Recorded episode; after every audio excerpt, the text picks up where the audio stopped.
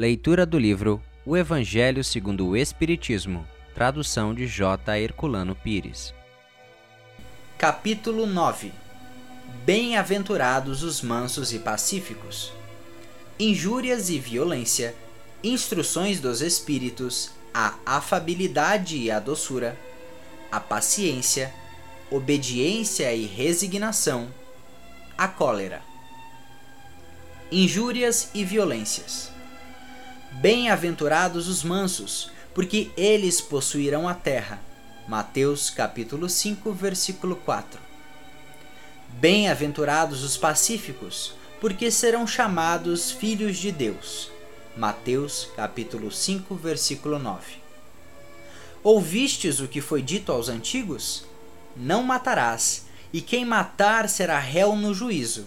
Pois eu vos digo que todo o que se ira contra o seu irmão será réu no juízo, e o que disser a seu irmão, raca, será réu no conselho, e o que disser, és louco, merecerá a condenação no fogo do inferno. Mateus, capítulo 5, versículo 21 ao 22. Por essas máximas, Jesus estabeleceu como lei a doçura, a moderação, a mansuetude, a afabilidade e a paciência, e por consequência condenou a violência, a cólera e até mesmo toda a expressão descortês para com os semelhantes. Raca era entre os hebreus uma expressão de desprezo, que significava homem reles, e era pronunciada cuspindo-se de lado. E Jesus vai ainda mais longe, pois ameaça com o fogo do inferno aquele que disser a seu irmão: és louco. É evidente que nesta, como em qualquer circunstância, a intenção agrava ou atenua a falta. Mas por que uma simples palavra pode ter tamanha gravidade para merecer tão severa reprovação?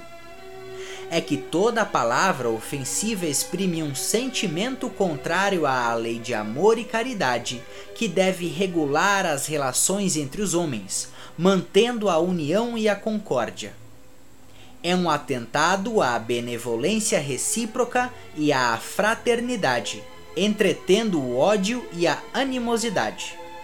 Enfim, porque depois da humildade perante Deus, a caridade para com o próximo é a primeira lei de todo o cristão.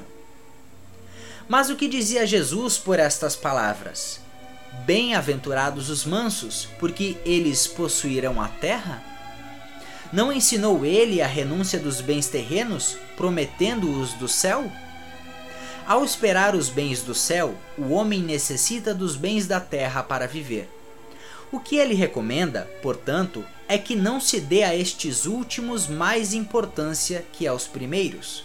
Por essas palavras, ele quer dizer que até agora os bens da terra foram assambarcados pelos violentos em prejuízo dos mansos e pacíficos.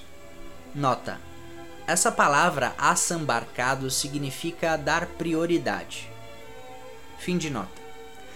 Que a estes falta frequentemente o necessário, enquanto os outros dispõem do supérfluo, e promete que justiça lhes será feita assim na terra como no céu, porque eles serão chamados filhos de Deus.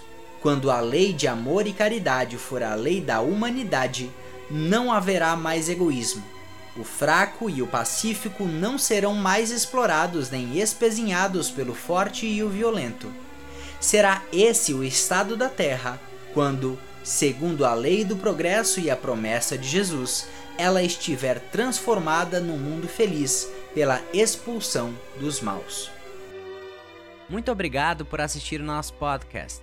Se você gostou, deixe seu like e compartilhe. Dessa forma, poderemos juntos espalhar cada vez mais a luz do Cristo Consolador.